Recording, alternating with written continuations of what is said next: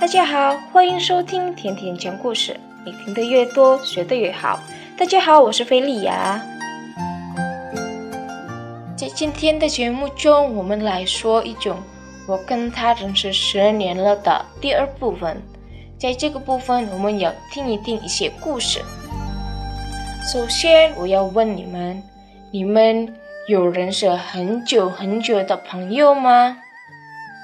我的话，我有两个朋友，我认识他们已经半年多了，他们是我的小学朋友。那你们呢？有没有认识很久很久的朋友呢？那好了，现在我们要听一听我们朋友的故事吧。他们是安娜和菲菲，我们一起听故事吧。大家好，我是安娜，我要告诉你我和我童年朋友的故事。我跟他认识十年了。我童年朋友叫张丽，我上小学的时候认识他。那时候我很不喜欢他，因为他很喜欢让我生气。他常常吃我的饭，他常常画我的书，他常常借我的笔。但是在初中和高中的时候，我们不在同一所学校。因为我需要搬到其他的城市，那时候我很难过。我们已经分开几年了，但是我没想到我在大学又见到他。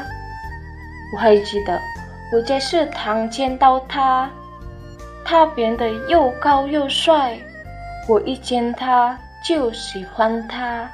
这是不是叫一见钟情啊？他是我的初恋，我一年偷偷喜欢他。我没想到他晚上在我的宿舍门口带了很大的玫瑰花束对我表白。那时候有很多朋友看我们，我又害羞又开心答应他。现在他不是我的男朋友，也不是我的童年朋友，他是我的老公。我们已经结婚了。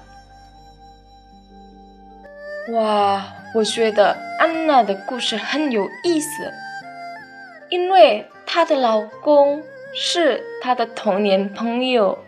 我的天呐，那你们觉得呢？怎么样？接下来我们要听菲菲的故事。大家好，我是菲菲。